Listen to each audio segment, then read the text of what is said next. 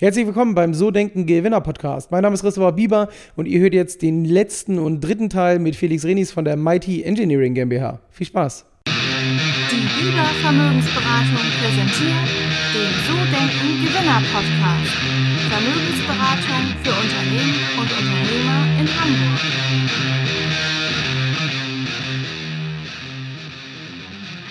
Was war kommerziell das erfolgreichste Produkt, was ihr je gemacht habt?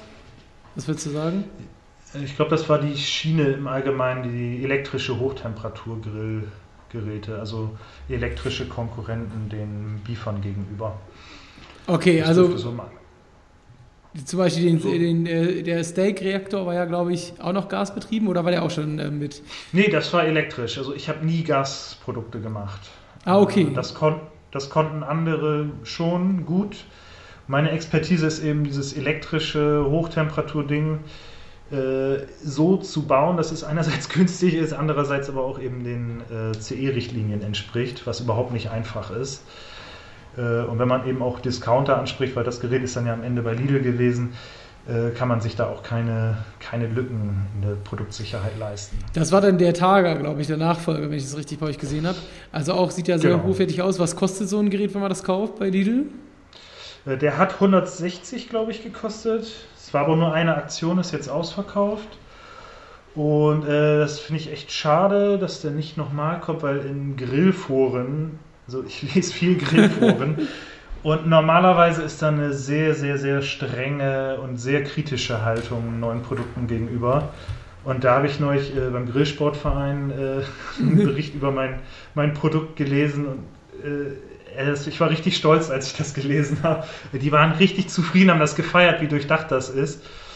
Äh, und ja, das ist aber das äh, ähnliche Produkt wie das, was Schaltec auch als äh, den neuen Steak Reaktor Core rausgebracht hat. Der hat noch zusätzliche Features ähm, aber eben sehr ähnlich aufgebaut. Der ist aber auch ausverkauft leider. Und jetzt Chinese New Year, da kommt jetzt erstmal nichts nach. sehr gut. Und, äh, schade, schade. Aber wie viel gehen von so einem Gerät über die Theke sozusagen? Also wie viel verkauft man da? Redet man da schon über Hunderttausende oder eher so über... Nee, äh, einige Tausend. Äh, noch nicht Hunderttausende. Ja. Da ist das zu nischig dafür. Okay, ja, mega. Ist auf jeden Fall ähm, sehr, sehr spannend. Was würdest du sagen, wenn du das so rückblickend betrachtest ähm, in den letzten Jahren? Was war so beruflich die beste Entscheidung, die du getroffen hast?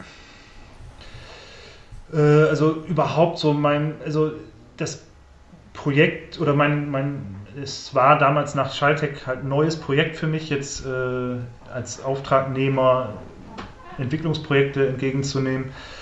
Und äh, da war eben meine beste Entscheidung, das danach auszurichten, wie ich meinen Lebensstil sehe und nicht danach, wie ich glaube, damit am besten Geld zu verdienen. Weil Geld ist auch nur dann sinnvoll, wenn das äh, im positiven Aspekt fürs Leben bringt. Also ich sage, ich äh, fahre lieber äh, mit dem Fahrrad gut gelaunt zur Arbeit als mit dem Porsche in schlechter Laune. Ähm, Oh gut, über Fahrradfahren ist sowieso meine Leidenschaft. aber, aber das davon aufzubauen, ich weiß, das hat jetzt dadurch ein bisschen länger gedauert. Äh, dieses Jahr können wir uns, äh, also, und kann ich erst expandieren tatsächlich. Äh, aber ähm, ja, gleich von Anfang an mir auch einen Kollegen reingeholt, den Ralf, der was drauf hat, selbstständig arbeitet, dem kann ich vertrauen. Der, der, der also den, wir haben rein informellen äh, Stil hier, also wir, wir haben sehr dynamische Projektpläne. Das ist einfach super verzahnt mit ihm. Ich habe mit ihm schon bei Schaltec eben sehr, sehr gut zusammengearbeitet. Und dass ich, ich lege sehr viel Wert auf die Atmosphäre und ähm, dadurch konnte ich zwar langsam wachsen nur, ähm, aber ja, das, das, dadurch werde ich auf keinen Fall müde, in dieser Branche zu arbeiten. Und ähm, ja, ich denke mal, dieses Jahr können wir dann auch eben ein bisschen ausbauen. Sehr cool. Die Firma. Und wenn du mal so überlegst, was war so die schlechteste Entscheidung? Gab es mal so einen richtigen größten, großen Fehler, den du gemacht hast? Ja, äh, also nach der Zeit bei Schalltech äh, habe ich äh, ja mein Unternehmen gegründet und neben der äh, neuen Tätigkeit äh, Projekte zu entwickeln für Auftraggeber, habe ich dann auch noch angefangen, auch noch ein eigenes Produkt zu launchen. ich so ein bisschen von äh, dem Geschäftsführer Peter Schajewski da so ein bisschen äh, also inspiriert war. Der, der schafft einfach unglaublich viel auf einmal.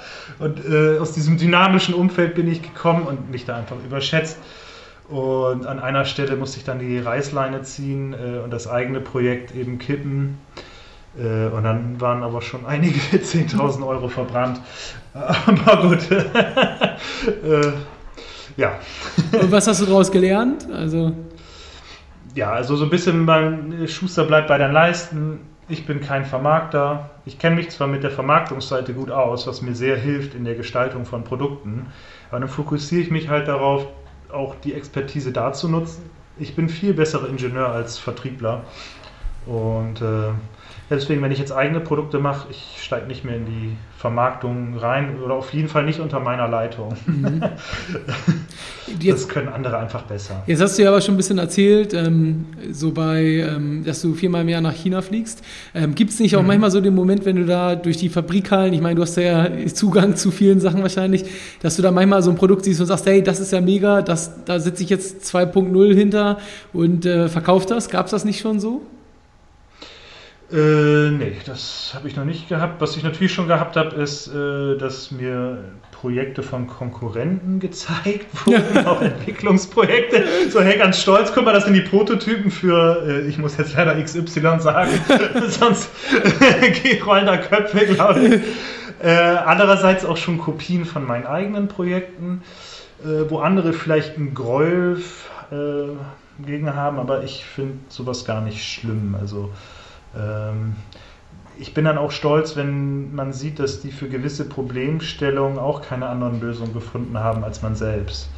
Äh, Gerade bei diesen Hochtemperaturgeräten äh, haben alle anderen außer unsere Geräte extrem viele Probleme mit Verzug gehabt. Mhm. Weil das Stahl, äh, ich meine, das sind 800 Grad drin, da verzieht sich, dehnt sich jede Menge Blech aus. Mhm.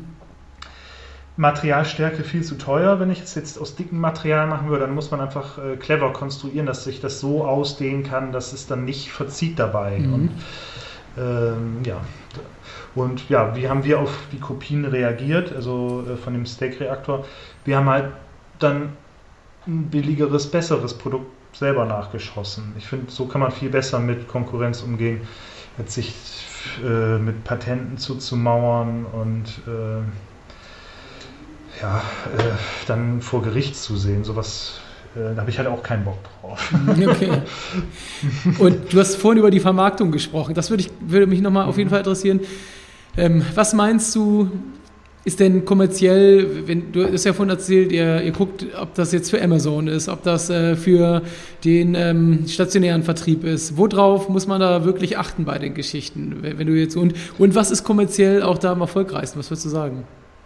Ja, also äh, ich wir mal mit Amazon anfangen, weil das ist so echt das, das heißeste Thema.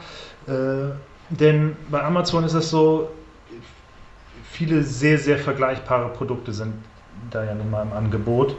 Und äh, der chinesische Handel, der treibt eben, wie allgemein bekannt, extrem mit der, Eigen mit der Selbstvermarktung auf den Markt. Und äh, die setzen alles Mögliche ein, von Clickbots, die dein Werbebudget wegklicken, Fake, schlechte Nach äh, Rezensionen, die sie auf dich drauflegen. Und das machen die aber nur, wenn du ein direkter Konkurrent bist. Also du könntest jetzt als Deutscher, glaube ich, nicht mehr herkommen und sagen, ich verkaufe jetzt auch einen Billigbeamer. Da hast du zu viele Overheads äh, den chinesischen Lieferanten gegenüber. Ich nehme jetzt aber nur mal das Beamer-Thema, mhm. weil ich an so einem Projekt nicht arbeite. Äh, wenn man jetzt aber sagt, okay, wir machen einen Beamer, äh, wir nehmen auch so ein Billigding, aber machen dann Akku rein. Nur mal so als Beispiel, dass ich äh, im Garten nicht groß verkabeln muss, wenn ich mit meinen Kumpels beim Fußball, äh, beim äh, Saufen Fußball gucken will oder so.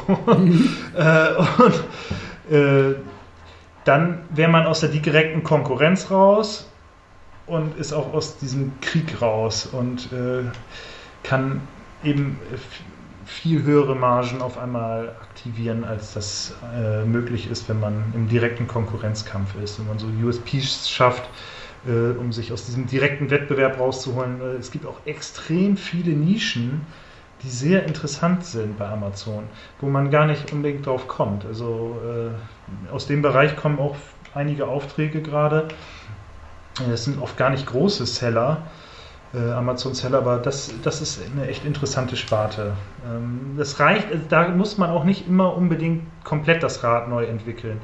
Man kann auch eben Sourcing-Produkte nehmen und nur verändern. Mhm. Einfach gewisse USPs schaffen, um aus der direkten Vergleichbarkeit raus zu sein. Das ist kann sehr, sehr hilfreich sein, sehr, sehr viel Werbebudget dann sparen. Man hat ja, oder ich habe schon öfter gehört, ist es ja eigentlich einfach, nach China zu fahren, sich ein Produkt anzugucken, was es da noch relativ neu gibt und das dann in Deutschland einfach neu bei Amazon zu vermarkten. Ist es tatsächlich so oder wie siehst du das? Äh, wenn man ein gutes Gespür hat, kann man das mit Sicherheit machen. Die Konkurrenz schläft nur nicht äh, und deswegen ist es da schwierig, langfristig zu planen. Und die Konkurrenz wird da auch immer härter, also und die Bandagen, äh, da wird, werden immer mehr Glassplitter mit eingewickelt, wenn man sie, wenn man äh, so in Rambo-Bildern sprechen kann, will. So. Also das ist mittlerweile ein sehr hartes Pflaster. Es gibt gewisse Nischen, aber viel erfolgreicher sind die langfristig, die eben nicht direkt die gleiche das gleiche Produkt haben, weil wer in der Vergleichbarkeit ist, bei dem entscheidet hauptsächlich nur der Overhead äh, wer gewinnt. Und das ist äh, schwierig auf Dauer durchzusetzen. Also äh, das hat Schaltec ja auch schon früh erkannt und sich aus diesen Preiskämpfen im, im Niedrigpreissegment äh, rausgeholt und mehr auf Qualität und so gesetzt. Also ähm, auch die Chinesen, die können mit anderen Produkten arbeiten, die können mit nicht normkonformen Produkten arbeiten. Die, als deutscher Händler kriegst du richtig einen auf den Sack, wenn du das verkaufst, weil sie dich dran kriegen können. Mhm. Und die äh, verkaufen unsichere Sachen und gründen dann einfach Neues. Das, ja. das kannst du als deutscher Geschäftsführer noch nicht machen. Und deswegen äh, macht da Entwicklung echt Sinn. Äh, ja. Okay. Ich würde dich gerne noch ähm, als letztes fragen, was würdest du jetzt Menschen empfehlen, die sagen, hey, ich habe selbst Erfindergeist oder ich will mich selbstständig machen? Was würdest du denn mit auf den Weg gehen aus den letzten Jahren bei dir? Äh, ja, die Vertriebsseite ist mindestens genauso wichtig wie die technische. Äh, und rückwärts planen würde ich nicht unbedingt. Also wenn man sich eine sehr enge Deadline setzt und die Produktentwicklung da reinquetschen muss, äh, ist schwierig. Denn eins muss man wissen, was ein Riesenunterschied zu Softwareentwicklung ist bei Hardwareentwicklung.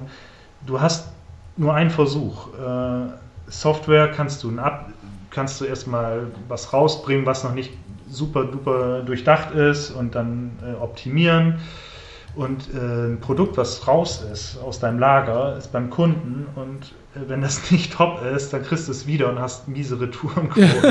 also äh, schlechte Rezension, also äh, das ist, ähm, also man kann sehr schnelle Entwicklungszeiten erreichen, halbes bis Jahr bis ein Jahr, äh, aber die Sorgfalt darf nicht äh, auf der Strecke bleiben. Das, also, es reichen nicht 99 Prozent, es müssen 99,8 sein. 100 gehen nicht, äh, aber äh, ja, alles, was man nicht durchdenkt, fällt einem nachher garantiert auf die Füße und ist nicht getan mit dem Update leider.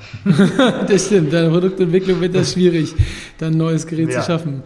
Ja, mega. Felix, vielen, vielen Dank. Das war ähm, wie auch beim letzten Mal, aber heute aufgenommen, sehr, sehr spannend, sehr informativ, hat mir mega Spaß gemacht und ich habe es letztes Mal ja, schon gesagt, auch. ich würde gerne mit dir nochmal ein Folgeinterview machen, sobald der die Neuheit im Elektrobereich draußen ist und ja, würde sagen, gerne. dann machen wir ein zweites Interview zusammen.